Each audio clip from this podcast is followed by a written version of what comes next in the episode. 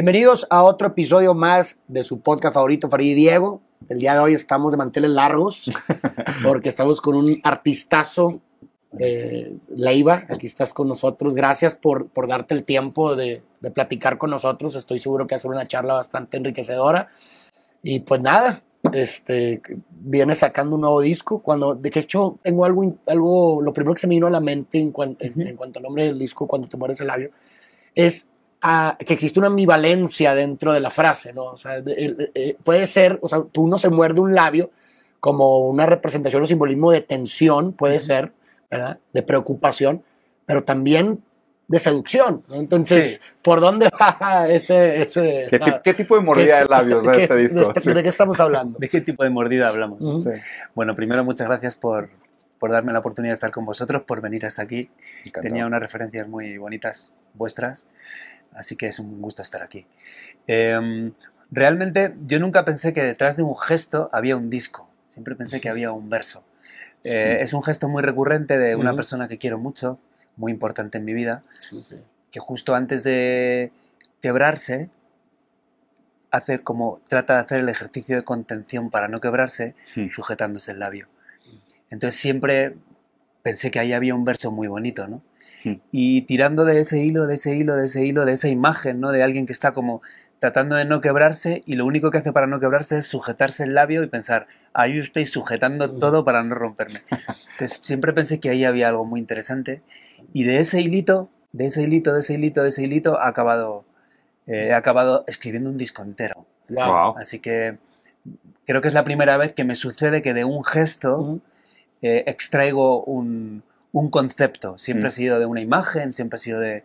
Pero de un gesto en concreto es la primera vez que un gesto pongo la lupa y pongo el zoom y digo, uy, creo que aquí hay un concepto importante. Oye, qué, sí. qué interesante. Y una pregunta, Leiva. O sea, ¿tu proceso creativo en ese sentido es como un tipo de deconstrucción? ¿Es un tipo de hermenéutica? ¿Es un tipo de lectura de texto? O sea, porque me, me parece claro. muy bonito, ¿no? Porque hay mucho contexto metafórico del por qué uno se mordería el labio, el labio como dice Farid. de- O sea, tiene inclusive un... de fenomenología, incluso. Sí, seguramente. Y aparte, o sea, tiene inclusive un, un complemento medio sádico, o sea, medio masoquista en el sentido de darte Sí. ese toquecito de Sí, sí, dolor sí, sí, que sí. te vuelve a conectar con el mundo real, ¿no? Sí, Porque, sí. digo, nosotros, o sea, como tendemos los hombres a sufrir mucho del pensamiento y se dice que las, las personas que tienen características más histéricas sufren más del cuerpo que del pensamiento. Y hay algo interesante en este vínculo constante entre la dialéctica que se da entre la mente y el cuerpo, entre lo que uno piensa y lo que uno es en relación con el mundo físico. Y, y me encantó la manera como lo planteaste, que desvendaste este hilo, que se, con- o sea, la cadena significante que está por detrás de un gesto, que es, oye, pues esta persona que está pensando en un momento de alta tensión, se sostiene del mundo mordiéndose Eso el labio, ¿no? Como es- el dolor me recuerda que estoy vivo. Bueno, es- Perdón, no, no, digo, es como... Me, sí, me parecía una cosa muy acrobática, ¿no? Es como estar su- sujetando todo un cuerpo entero Mm. o toda una emoción entera con los dientes, ¿no? Y entonces pensé, esto, Claro. esto dice muchas cosas y, Sí. y dice muchas cosas de la, de la persona en concreto que le sucede, ¿no? Por supuesto. Y, y- y, a mí hay algo que me, que me, que me interesa eh, como creador, Mm. aunque me cuesta eh, llamarme creador, pero es eh, encontrar en un momento cotidiano aparentemente. Simple. simple, para mí ahí están las canciones. Oh, ya. Sí, es como los grandes Total. filósofos que en lugar, a veces en las, en las cosas pequeñas se esconden grandes Sí. desarrollos de pensamientos, en un beso, en una caricia. Sí, la diferencia entre alta filosofía y baja filosofía, o gran filosofía y pequeña Eh, eh, filosofía. exactamente. Es, es muy bonito, porque aparte siento que, o sea, esta noción de lo particular tiene un pedacito de lo universal y en lo universal siempre está escondido lo particular, ¿no? Entonces es como constantemente jugamos ese juego de, oye, es que cómo la mordida de un labio Ujú. puede representar toda la estructura de una persona que, que habla un poco de ese viene, ¿no? Y también se me vino a la mente algo parecido como a este acto de morderse las uñas, ¿no? O sea, porque Que ahorita en el acto de morderse las uñas uno también a veces esconde su agresividad, su violencia. ¿verdad? Oye, me- me- aquí me contengo porque si no me, Sí, me sí. listo, ¿no? Entonces ese gesto, como bien dices, eh, en el acto también de morderte el labio, contiene, ¿no? Es, Claro. tiene como esa función de contener, de resistir, de, Sí, de aguantar. de aguantar. de resistir y de aguantar. Y creo que Aguantar, ahí, sí. Ahí hay algo muy poderoso y dice mucho de la gente. Bueno, Claro. dice mucho de la gente cualquier tipo de gesto, ¿no? Claro, lo que hacen con las manos. Pero siento que. Y tengo cierta querencia o, o- o- o me conmueve especialmente la gente que gestualmente tiene un mundo interior tenso y un Mm. mundo interior que sufre. Cuando veo a alguien que está sufriendo en sus posturas, en sus colocaciones de manos, automáticamente Sí, me genera una ternura muy, muy, y mucha, mucha ternura y, y mucha curiosidad, ¿no? Claro. La gente cool que, que en las charlas apenas se mueve y, y solamente dispara cosas geniales, me interesa bastante menos. Ese tipo está muerto por dentro. Sí, porque me gusta no mucho la fuego gente, en el que, alma, que ¿no? tiene- la gente que da mucha información. Sí, con los su- italianos. Sí, la gente que, sí, la gente que da mucha información gestual Sí. me, me- me suele conmover mucho y me suele interesar mucho. Claro. Sí. Oye, un, un- un siguiente paso a la interpretación, y apenas vamos en el nombre del disco, ¿no? Es que, es que hay tanto de no desvendar que es, es lindísimo el tema. En este, en este tema de morderte el labio, como, como- comentaba Farid, el- para el ser humano las dos armas de defensa natural en un sentido muy primitivo son los dientes y las uñas. O sea, nosotros como animales nos defendemos a mordidas y garrazos, ¿no? O sea, en el sentido muy primitivo de la palabra. Pero pues obviamente ya atravesados por el lenguaje, donde se supone que todo... Todo acto de comunicación es una resistencia a la violencia. O sea, hay- hay una frase muy bonita que me gusta mucho, que la he repetido muchas veces, que es, se supone que la sociedad se fundó como tal cuando por primera vez resolvimos un problema con un insulto y no con un golpe. O sea, cuando el ser humano es capaz de verbalizar aquello que le molesta, pues frena un poco la Claro. violencia instintiva animal, ¿no? Pero está interesante porque hablar de la boca específicamente, que es una zona profundamente compleja del cuerpo humano, o sea, es donde surge todo el lenguaje, donde se dan los besos, donde se hacen las promesas, donde se, creo- se construyen ingieres. imperios, donde se, se- se- ¿sabes? Donde te conectas con la madre. exterior- y La, exterior, la boca es algo muy interesante, pero lo, lo raro es que morderte el labio también parece algo así como callarte la boca. ¿Sabes? O sea, Eso. no sé, no sé si hay como- algo ahí. Es como antagónico, ¿no? Parece Sí. que el altavoz y el, y el altavoz, ¿no? Desde donde proyectamos tantas cosas. Sí. En mi caso, especialmente la boca, yo soy cantante, ¿no? Claro, Eh, claro. es verdad que las manos, en mi caso, también son muy importantes, Mm. pero la boca, y es verdad que acabo de, de identificar algo muy antagónico que es morderse el labio, es una manera de decir callarse las cosas, Sí. Pero nada tiene que ver en el fondo. O sea, en el fondo me parece un acto valiente morderse el labio. Es como, Sí. "A- aquí estoy, aguanto, resisto, me contengo para no romperme. Me parece algo muy, muy Bastante honesto. fuerza de voluntad Sí, también, ¿no? claro. de carácter, ¿verdad? Que no, No, y- está cediendo ante el impulso. Sí. Así te distingues de las bestias, literalmente. Ah, claro, la O bestia sea, no se puede, no se puede resistir a su literal, impulso. Así te distingues de las bestias. No, y cada quien lidia con su ansiedad de la manera que puede. O sea, y me parece que tu, misma ternura con, esta, con la gente que manifiesta su ansiedad físicamente es también parte de tu sensibilidad de ver en el otro, de que mira cómo se está resistiendo, ¿sabes? O sea, Sí. mira, mira esta valentía, ¿no? Para mí hay algo de espectador constante en, en las relaciones humanas, ¿no? Yo me gusta mucho ser partícipe de las charlas, pero también me gusta mucho ser espectador de, Mm. de la información que da la gente hablando y no hablando, la información Claro, no sí, hablada, ¿no? sí.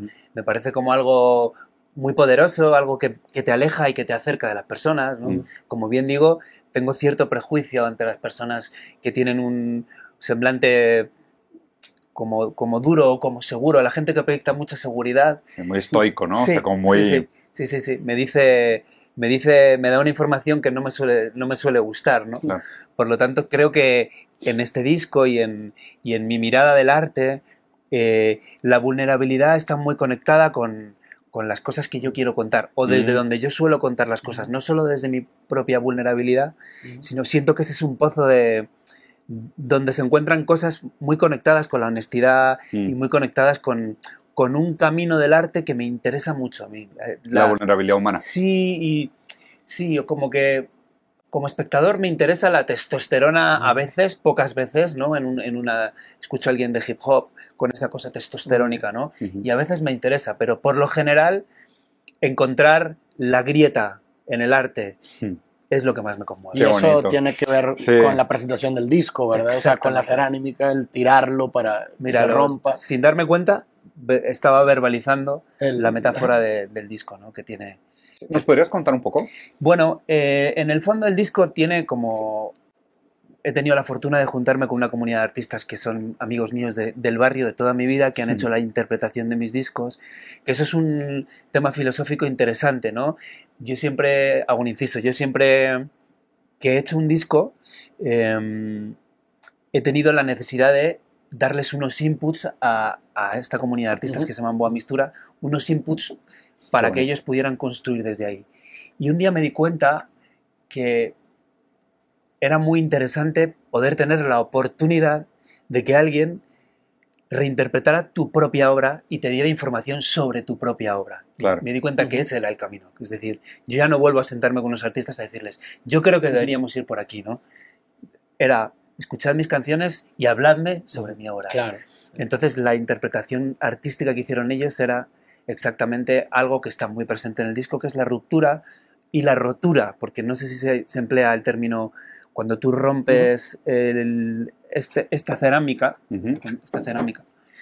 La idea era que poner la disyuntiva al comprador del disco o la compradora del disco, que me parece que es un acto romántico a día de hoy, ir a comprar un disco me parece un acto tan romántico Sí, que claro. hay que cuidar a quien lo hace. ¿no? Sí. Entonces sentía que, mm, que poner la disyuntiva a la gente de para acceder al disco hay que romperlo, o si prefieres tener el objeto y escucharlo en plataformas digitales. Y en esa rotura, o en esa ruptura, pensábamos que había muchas cosas que decir. Para empezar, eh, pensar que una vez que tú lo rompes y lo vuelves a construir aquí, tú ya tienes una portada única, que ya única, nunca va a ser igual claro. a la, a la de ninguna, a- a- nunca va a ser parecida a ninguna. Claro. Y luego que pensaba que cuando lo rompes te pones en el lugar desde donde yo lo escribí, que yo lo escribí desde un lugar de cierta Ruptura. ruptura. Eh, por otro lado, rompes para volver a construir, que eso me parece filosóficamente algo Uy. muy sí. importante en mi Precioso. vida. Muy importante en mi vida, ¿no? Sí. Me he dado cuenta que eso es algo. Yo siempre he tratado de que las cosas no se quiebren y siempre estar intentando que las cosas estén en un lugar. En orden. Me he dado cuenta que hay veces que hay que hacer plaf y romper para Claro. volver a. Para y- construir mejor. Sí. Y luego también eh, siento que hay algo relacionado con, con no tener miedo a, a- a que los tiempos cambian. Yo estoy Mm. muy, muy, muy pegado a- al formato físico. Mi generación está muy, Claro. muy pegada al formato físico, al vinilo. a lo- cojo los vinilos, los huelo, Mm. veo dónde está grabado, quién es el autor de las canciones, ¿no? Ujú. Y tengo mucha querencia por eso. Y me di cuenta que no hay que tener miedo a... Ahora mismo las cosas funcionan en un teléfono. Claro.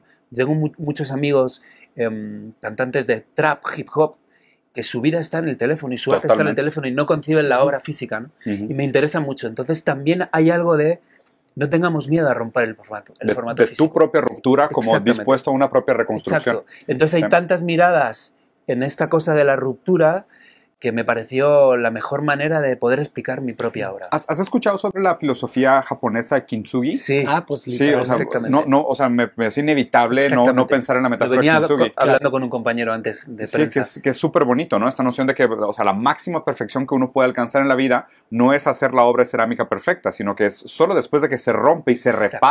Es que nos acercamos a la perfección. O sea, solo aquellas cosas que sobreviven la prueba de la- del fallo, la prueba del fracaso, dialécticamente superan esta contradicción y alcanzan una perfección todavía mayor a la original, ¿no? A la, a la- a la- al haberse hecho. Y, y es muy bonito hablar en un sentido personal también, porque me parece que, y resuena mucho con, gener- con esta generación, y me parece un acto muy, muy bonito, simbólico, porque lo digital parece que nos obliga a tener esta personalidad de cerámica.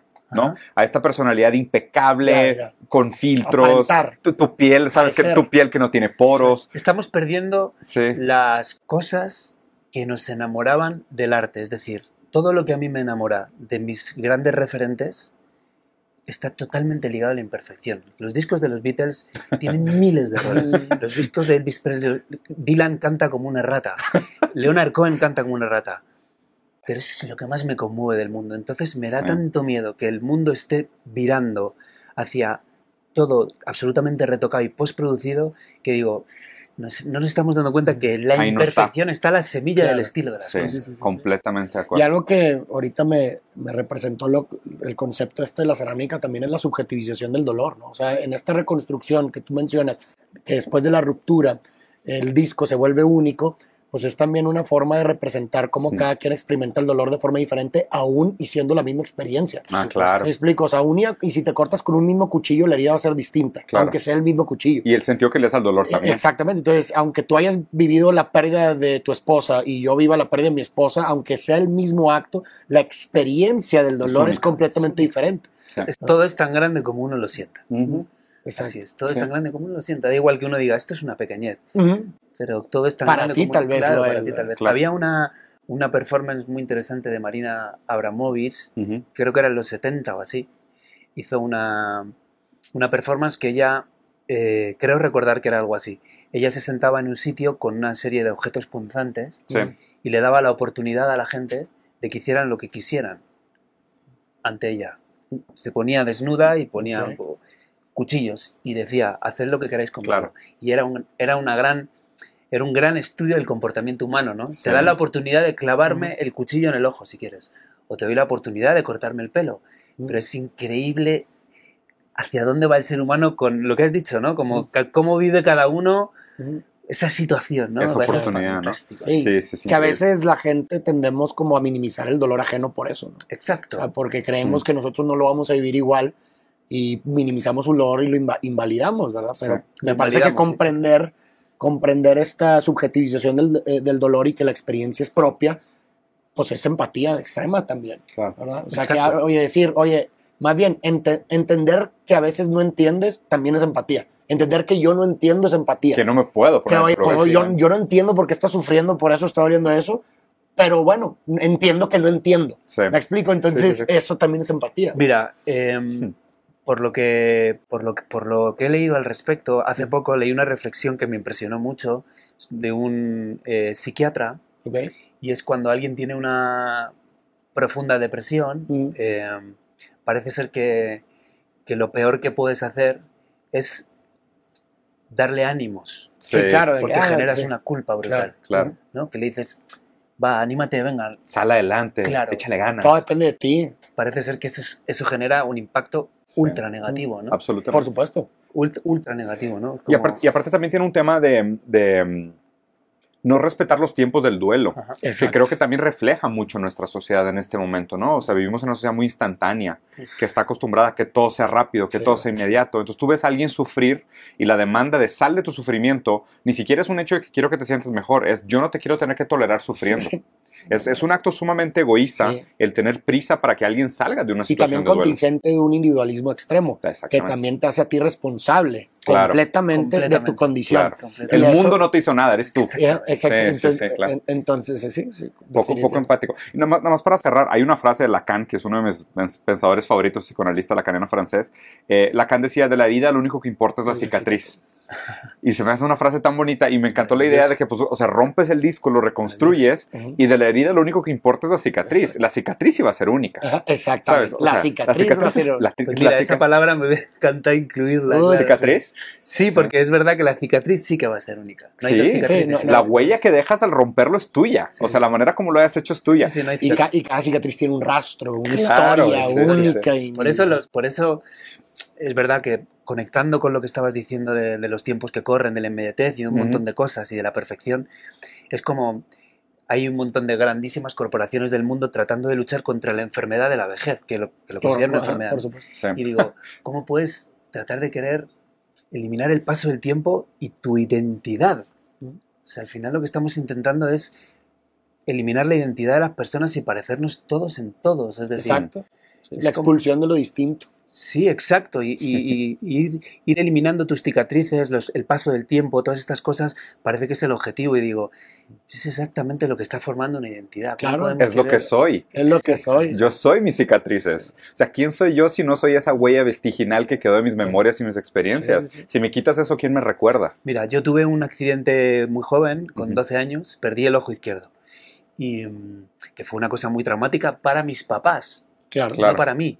Porque yo, además yo estaba en el hospital con un brazo roto. De, me había caído con, con el skate. Yo, tenía, yo era un niño muy inquieto. Tenía un brazo roto y, y- y- y por un accidente con una, una pistola de Ah, pero perdigones. Dos, dos accidentes Sí, sí, simultáneos. dos accidentes. No, si eras muy intenso. Sí, una pistola de perdigones perdí un ojo, ¿no? Automáticamente dejé de ver por el ojo izquierdo para siempre. Ok. Entonces, eh, el trauma que generó fue más a mis papás porque yo realmente lo único que quería era salir del hospital para jugar con la pelota. Que me dijeran, no ves por un ojo, no me cabía esa dimensión. O sea, yo no podía hacerme cargo de eso. No, Claro. no. Entonces, automáticamente salí, me puse a jugar, vi que las tres dimensiones eran diferentes, Sí. pero yo quería vivir y quería jugar y quería entrar y quería salir, ¿no? Y ahora me doy cuenta de la, de la, de la, del pozo que ha tenido tan importante ese accidente en mí con la música. Porque yo estuve un proceso de tiempo donde no podía hacer cosas, etcétera, etcétera, y me tuve que ir eh, tranquilizando mi, mi- mi- inquietud de todo y empecé a conectar con la música muy pronto. Por lo tanto, quiero decir que después de esa cosa tan traumática, Mm. probablemente estemos sentados aquí nosotros tres. Totalmente. Gracias Claro. a una cosa así. Totalmente. Entonces, has escuchado el concepto del efecto mariposa. Sí, O claro. sea, que un, un cambio muy mínimo en las condiciones iniciales de un sistema van a producir a largo plazo Sí. cambios. Absolutamente. Reper- repercusiones casi impredecibles. ¿no? Exactamente. Que Sí. finalmente ese tra- la vida es eso. O sea, Sí. cada momento pareciera ser, o cada acto pareciera ser insignificante por sí Claro. solo, Súper pero a la larga produce consecuencias que hacen que sea posible. Claro, de hecho, ¿sabes? O sea, me, pare- me parece muy bonito conectar esta, esta historia que nos compartes también con tu propia sensibilidad sobre los sentimientos de ansiedad de los demás. Exacto. O sea, es como que, porque acabo de leer un libro buenísimo que me regalaron del primer fotógrafo ciego que ganó premios de fotografía. Ujú. Eso es, es- es bien interesante Wow, porque agarras el libro y dices, a ver, fotógrafo ciego, o sea, ¿y a qué le toma fotos? ¿Sabes? O sea, ¿cómo, cómo encuadras el mundo? Ciego de nacimiento. Ciego de nacimiento. Wow. Y, y es un fotógrafo espectacular. Sus fotos son increíbles. ¿Cómo puede ser? Es justo, es el tipo de cosas que yo pienso, es que cómo, o sea, cómo tiene un, cómo, cómo puede conseguir un sentido de composición. O sea, deja tú, pues a lo mejor el enfoque, el tiempo, de expo- el tiempo de, de exposure y todo, pues lo logras, ¿no? Porque si es algo que creo que podrías aprenderlo escuchando y pues a lo mejor táctilmente, Y- lo que tú quieras. y no Pero- sé si produzca imágenes en su. Digo, habría, habría que entender toda la fenomenología, la, la neurología, de Exacto. realmente si existe un concepto de imagen más allá de la ceguera. Hombre, yo no sé si tendrá algún archivo de imagen si no has visto nunca. Ese es el tema. Pero es que, bueno, ¿no? eh, eh, sería interesante como estos casos que mencionan de gente que nace, por ejemplo, sin un dedo, pero re- eh, reportan experimentar la sensación El de que del miembro fantasma. El miembro Exacto, fantasma. sí, sí, Entonces, sí. quién Sí, sabe si a lo mejor una persona ciega de nacimiento habría que, Sí. eh, que ver en su experiencia. Perdona que haga un inciso. No, A ver. Mm, Lo reflexiono porque es una cosa que pienso mucho. Con respecto a lo que os contaba, que yo no veo por un ojo, muchas veces pienso que, que la tecnología me pueda dar la oportunidad en algún momento de la vida, está evolucionando de una manera tan rápida que pienso quizá en algún momento dado de la vida pueda llegar a tener la oportunidad de poder volver a ver con dos ojos. Y no sé si querría. La pregunta es si lo sí, harías o sí, no. Claro, no sé si querría, me parecería una vida de, de locos, diría, Sí, es demasiada información. Este soy yo, sí, claro, Claro, ¿no? claro, aparte de que, o sea, y aparte también supongo que si, si esto ha sido constitutivo para ti, o sea, que en este sentido de tú te vuelves orgulloso de tu cicatriz, ¿no? O sea, Exacto. exhibes la cicatriz con orgullo porque soy yo, o sea, es lo que me ha hecho lo que soy, ¿no? o sea, no, no lo puedo negar, no lo veo como algo retroactivamente fatalista, ¿no? O sea, esto es lo que me constituye como individuo. Y luego también la duda de que estaría dispuesto a abandonar eso que me Sí, constituye. claro, estaría dispuesta a poner. es muy- claro, lo pienso mucho porque veo que la tecnología Sí. avanza de una manera muy loca, ¿no? Claro. Y muchas veces lo pienso, digo, si me diera la oportunidad, ¿qué haría, no? Sería un, otro tipo de vida muy loca, o sea. Claro, sí, sí, sí. Qué interesante. O sea, a lo mejor un segundo cambio de perspectiva en tu vida, pues a lo mejor Pero te mira- haría poeta o no sé. Desde luego. Pero mira, para que veáis la importancia que tienen los encuentros en la vida. Sí. Ese, ese, hay una figura muy importante, eh, la verdad, lo estoy verbalizando aquí, no yo creo que nunca lo he contado en la vida, pero en el, en el trayecto de, de- de cuando yo llego a urgencias y me sucede, Ujú. hasta el quirófano, que fueron, que puede ser lo que subes una- un elevador, 10, 15 minutos. no, Menos. sé, un minuto. Ujú. Wow. Tú llegas, te dicen, oye, con el ojo destrozado, has perdido el ojo. Tal. Y entonces, en ese trayecto me tocó un celador. No sé si aquí se llaman celador. Celador es el que te acompaña con la camilla Ok. Ah, ok. a los quirófanos, ese ratito, ¿no? Entonces, yo era un, tenía 12 años y el tipo eh, ve, supongo que él ve todo lo que está sucediendo, le toca llevarme al quirófano para operarme de urgencia y me dice, o sea, fijaros lo que me dice el tipo, me dice, ¿cómo te llamas? Y yo le dije, Miguel, y me dice, ¿qué tipo con suerte eres, Miguel? Y yo no entendía, ¿no? Digo, ¿por qué? Y me dice, piensa de todas las cosas que puedes perder, que tengas dos, ¿cuál es la menos importante? El ojo. Tu vida va a ser exactamente igual. Piénsalo, exactamente igual que era antes de ayer. Solo te va a costar un mes de adaptación. Eres un tipo con suerte. ¡Pum! Me metieron en el quirófano. Tengo esas palabras, Wow. o sea, la importancia del mensaje de ese tipo en un momento así, que fueron 30 segundos, son una lección de vida. No, no, no, bastante. Sí, y ¿no? quién sabe si esa persona está consciente de ese No, no, impacto. no será consciente de No, la ayuda que fue. Fue una ayuda Claro, para toda claro. la vida. ¿no? Claro. Ah, wow. Sí, entre perder una mano, una pierna, Claro, un brazo, sí, sí, no manches. Él Sí, me dijo, claro. tu vida va a ser igual, colega. Igual. Solo te va a costar un tiempito, pero va a ser igual, tienes mucha suerte. Yo iba con mi brazo roto, con la cara reventada, y digo, ¿suerte de qué, cabrón? ¿De qué hablas? Sí, No, claro. No, no lo entiendo. ¿ah? Si, si Pero pudieras bueno, en- entenderlo. La vida se comprende hacia atrás, ¿no? Mirando Sí. hacia atrás en retrospectiva, en retroacciones, cuando entiendes. Estamos ya. atrapados en el tiempo. Pasa- ¿Pasamos a la canción? Sí, pues creo que fue una, una muy buena antesala Sí, para la canción, buena, porque pues bueno, de entrada el nombre de la canción, Diazepam, pues sugiere, pues bueno, es el medicamento de la ansiedad, ¿verdad? Los Aquí también, aquí en, Sí, sí, sí, aquí sí, también. sí. En México también, No sabía Entonces, cosa- pues hablando de todo lo que hablaste del disco, pues eh, se entiende por qué hay una canción ahora que hable De la bueno, ansiedad. del diazepam. Vamos a ver de qué habla, ¿verdad? Sí, claro. ¿Tienes ahí la letra? Ujú, ujú. Va, vamos, vamos revisando. Lo que hacemos literal es una lectura de la letra y nos vamos parando estrofa por estrofa y ya vamos platicando a ver qué se puede desmenuzar. Es de más los- inter- para mí es más interesante vuestra mirada que mi explicación, ¿no? Eso Claro. es lo que me apetece realmente Sí. saber es vuestra mirada de... No, la idea, la idea es compartirlo contigo también. No, no va a ser que una interpretación nuestra te detone Claro. algo que a lo Claro, mejor. sí. Entonces empieza, dice, cuando despierto y el agua me cubre hasta la mitad, me vuelvo a dormir y descubro que sigo abrazado a la nada. Tengo un instante de calma y un billete a la, capa- a la capital.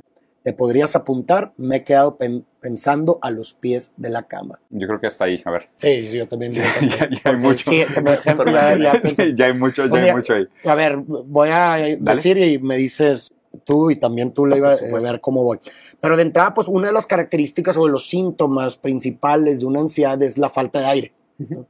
Lo primero que se me viene a la mente cuando dices, cuando despierto y el agua me cubre hasta la mitad, me vuelvo a dormir. La falta, la falta de aire tiene que ver con la asfixia, con el ahogo. Entonces, el, el despertarte y ver que el agua te cubre hasta la mitad es como de cierta forma, yo lo interpreto, ah, ok, no me, no me estoy ahogando, Sí. ¿verdad? Todo- eh, como que no Pero tengo un está, ataque, pero ahí está ah, está ahí, y por eso dice, me vuelvo a dormir, como que, ok, no, no tengo el ataque, no está hasta encima, sigo pudiendo respirar, y entonces me vuelvo a dormir y descubro que sigo abrazado a la nada. ¿no? Y luego tengo un instante de calma y un billete a la capital, te podrías apuntar, me quedo pensando a los pies de la cama, estoy sentado a los pies de la cama, ¿no? Eso es como que Sí. Un monitoreo de, de- de la ansiedad propia de la persona. Yo, tengo, yo una lectura complementaria y digo, concuerdo con la tuya, o sea, también pensé en inmediatamente este tema del ahogamiento, Sí. ¿no? Que está muy vinculado a la ansiedad. Sí. Pero también hay un tema del, del sueño y esta como la, el sentimiento de flotar o el sentimiento de estar como suspendido, ¿no? El estar recostado en una cama, estar flotando en el agua, estar dormido, estar como semidespierto. Ujú. O sea, siento que hay como este sentido del limbo, del el- ese, ese ligero Esa vigilia, ¿Sabes? ese entre, ese entre. ¿Sabes ese pensamiento, el filosófico de so- una vez soñé que era una mariposa, Sí, sí, pero sí, cuando me desperté ya no Era- sabía si era un, un hombre que había soñado ser una mariposa o una mariposa que está soñando ser un hombre, ¿no? Entonces, siempre está ese lapsus extraño donde uno acaba de levantarse o estos momentos de después de REM, donde estás todavía como medio inmerso en los sueños, donde la realidad te parece ajena Donde en realidad la desconoces, ¿sabes? O sea, ves la realidad, pero es algo de aquí no me parece completamente convincente, ¿no? Entonces, este- está como este medio punto del, híjole, o sea, yo confío en mis sentidos, pero tal vez mis sentidos me puedan traicionar en cualquier uno de estos momentos, ¿no? Ya el boleto a la capital sí suena como una invitación, o sea, ya hay una anticipación, hay como un plan de, de, de vente conmigo y, y después pues la espera, ¿no? El estar sentado a la orilla de la cama es como al borde de la navaja entre que empieza el día y el día no ha empezado, o estoy esperando un estímulo, una confirmación, una negación para poder yo decidir qué voy a hacer con el resto de mi día, ¿no? Exactamente. Bueno, habéis apuntado cosas que tienen mucho que ver. Primero, el, el acto en sí de, de sentir esa falta de aire física. Supongo que el sueño hace una justificación inmediata para... para hace una justificación de tu, de tu sensación física, ¿no? Entonces, em, es verdad que yo estaba durmiendo y, y estaba soñando que me estaba ahogando, porque en realidad me estaba ahogando un poco por Mm. esa falta de aire y por esa angustia vital que tenía, ¿no? Mm. Entonces me pareció, lo- es de las pocas veces que me he despertado y he escrito Ok. el verso. He, Como prendi- Dalí. he prendido la luz sabiendo que me iba a desvelar, pero sentía que era un verso eh, Que merecía ser que merecía la, me- merecía la pena, ¿no? Pensar que me estaba, estaba soñando, que me, que me estaba ahogando, que el agua estaba subiendo, estaba subiendo. En un momento dado me desperté, vi que estaba todo controlado y me volví a dormir. Pero sin embargo me volví a dormir también siendo consciente de que estaba solo. Entonces era como, es, es como una doble, un doble impacto, ¿no? Primero estaba teniendo una angustia. ¿Por qué estaba teniendo una angustia? En el fondo, porque me doy cuenta que estoy durmiendo solo. Ya. Ya. Y a eso, por eso, ok, o sea, cuando, y ahí eso tiene sentido, el descubro que sigo abrazado a la nada. O Exacto. sea, eh, para ti la, la, eh, la palabra nada la utilizas como una, Ausencia del otro. como una Como ausencia ausencia del del otro. otro. Claro, el orden no es tengo angustia y descubro que sigo abrazado a la nada. No, el orden es, estoy teniendo angustia sin darme cuenta ¿Por porque qué? sé que estoy durmiendo solo. Claro. Sí. Entonces, eh, luego esto me sucedió en un lugar que está al sur de, de- de España, que, Ujú. hay- que es un sitio que se llama Zara de los Atunes, que está en Cádiz, y yo tenía un billete para regresar a Madrid, que es donde La capital. Eh, y bueno, pues en esa fantasía de estar añorando a alguien pensaba, esto que te levantas y ¿Qué dices, falta me haces? claro, ¿cómo me gustaría decirte, te apuntas a, Mm. a volver a Madrid juntos? Claro. Así que realmente, filosóficamente, la canción, la mirada de la canción, a pesar de que lo, lo vayamos deshilachando por versos, hay una cosa que me gusta mucho de esta canción, que es que una temática que me gusta mucho, que es em, cuando tú te separas emocionalmente de alguien, Ujú. tú te sueles imaginar su vida y sueles imaginarte una vida increíble. Romantizada, completamente. romantizada y totalmente irreal, ¿no? Que ahora pasaremos a los versos que, que están Donde hablando la precisamente de eso. Sí. Ah, que dice, si me observaras por un agujerito te darías la vuelta, pero eso nunca pasa. Me imaginas abriendo las alas, mareando detrás de los brazos de alguna cualquiera. O sea, precisamente eso está.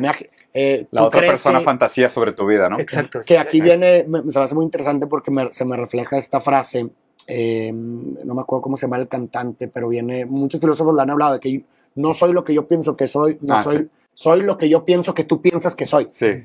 Entonces como que es esta idea de que, a ver, soy lo que yo, o sea, so- yo pienso que tú piensas que yo estoy a toda madre, entonces eso soy. Sí, claro. En el, ¿sí me explico? Sí, es, medio en el sentido del deseo y el deseo del otro, ¿no? Porque Exacto. uno, uno trata de, como nos, como nos reflejamos los unos en los otros y nuestra relación tiende a ser eh, en espejos, ¿no? O sea, Ujú, Por yo, supuesto. tú, tú sabes que eres un buen artista porque la gente te lo dice, con sus miradas, con sus aplausos, con su presencia, con sus abrazos, con sus halagos. Desde O sea, luego. si un cómico es chistoso, la gente se ríe, ¿no? Nadie, nadie se puede denominar chistoso solo, uno solo es chistoso en la mirada del otro. Entonces constantemente nosotros vivimos en esta fantasía de quién creen que soy. Exacto. Entonces, el quién creen que soy, pues yo tengo que lidiar con eso, ¿no? Bueno, y y, eso es- y a- y aquí creo que hay algo súper profundo en ese sentido, pues, o sea, ¿quién, quién, ¿Quién? no, ¿quién creo que tú crees que yo soy? Exactamente. Porque pues, ahora ella es la que se está haciendo una fantasía de ti con la que tú tienes que lidiar, ¿no? Exactamente, sí, Sí. sí, sí. Es, es exactamente.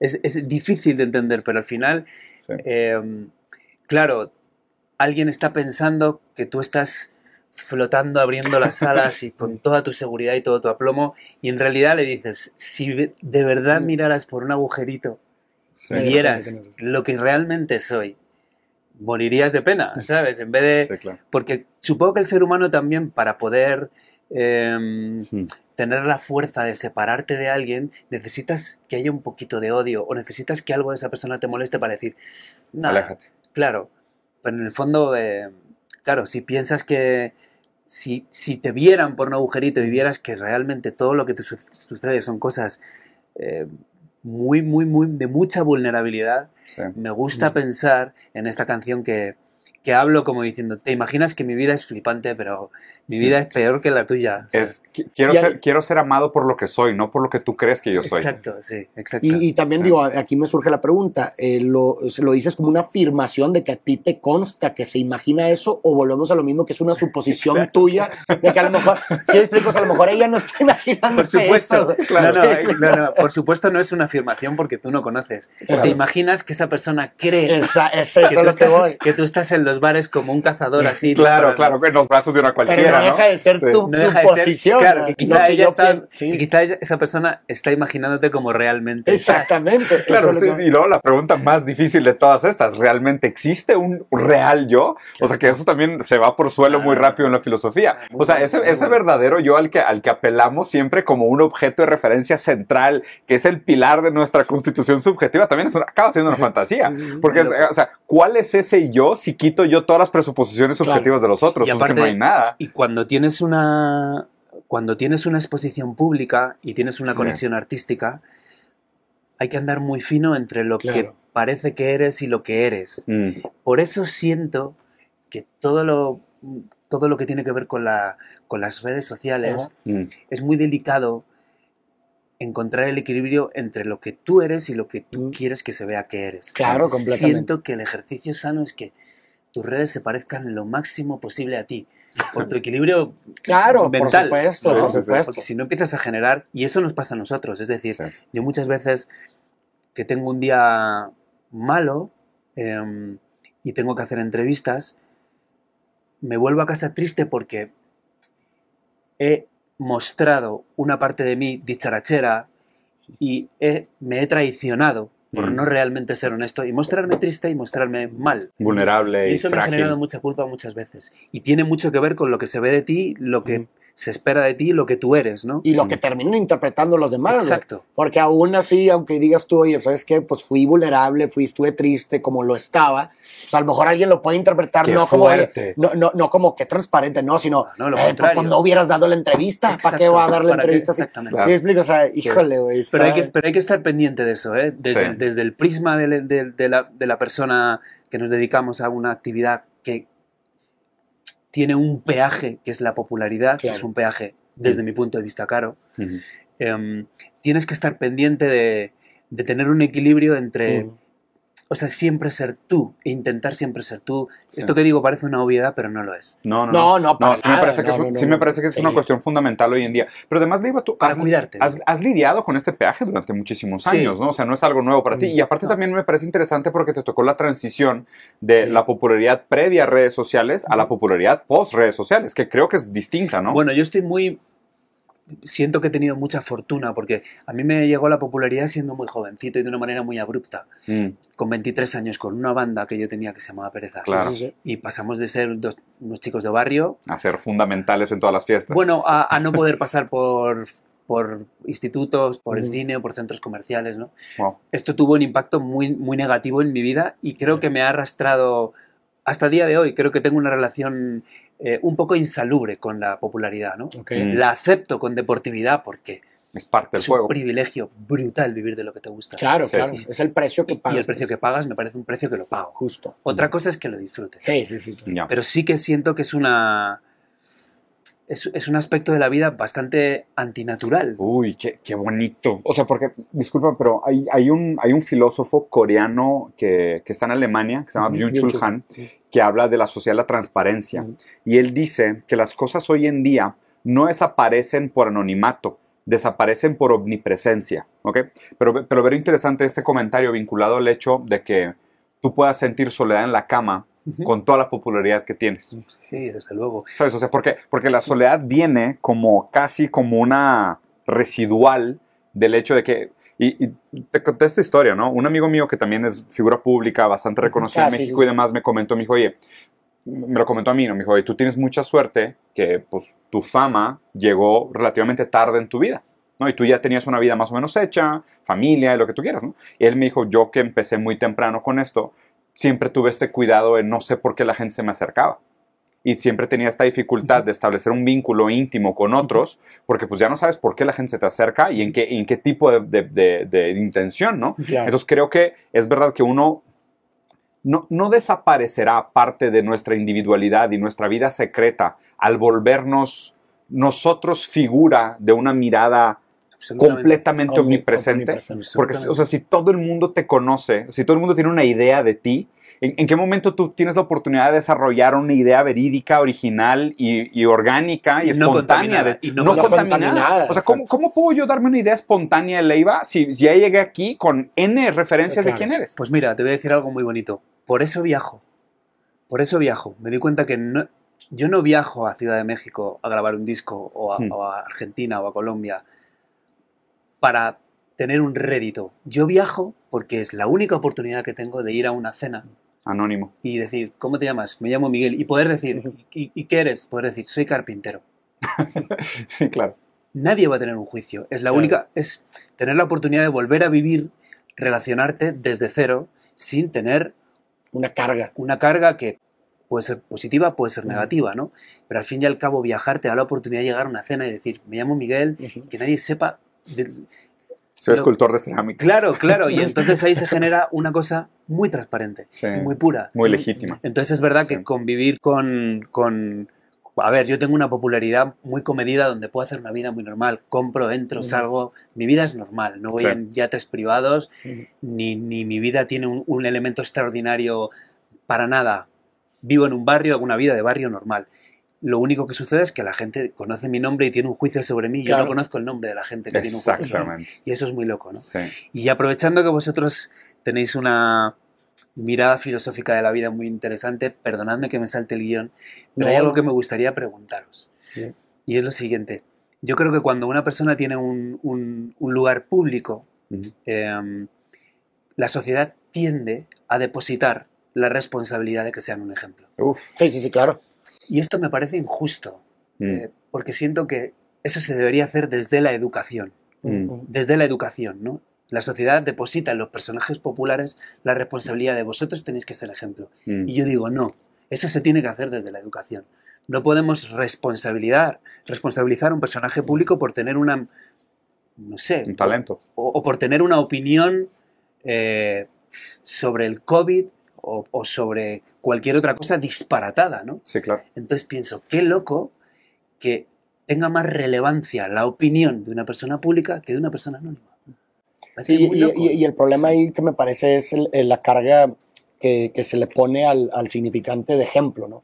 O sea, porque me parece que el problema está en que la gente utiliza a veces ser un ejemplo, pero ejemplo como sinónimo de perfecto, Exacto. lo cual es deshumanizante. Exacto. ¿Sí explico? O sea, el Sí, sí. problema no es que su, el problema es ¿Cuántos a qué te políticos, refieres claro, ¿cuántos con políticos ejemplo. piden disculpas? No, Eh, ninguno. Sí, ¿Cuántos sí. políticos dicen, Me equivoqué. sabes, ayer pensaba una cosa y hoy pienso la otra? No, en los cánones de la política no puedes decir eso porque pareces un político de mierda. Exacto. Pero es lo contrario. Estoy deseando que un día un político diga, ¿sabes una cosa? Es que ayer pensaba eso y hoy pienso lo contrario. Sí.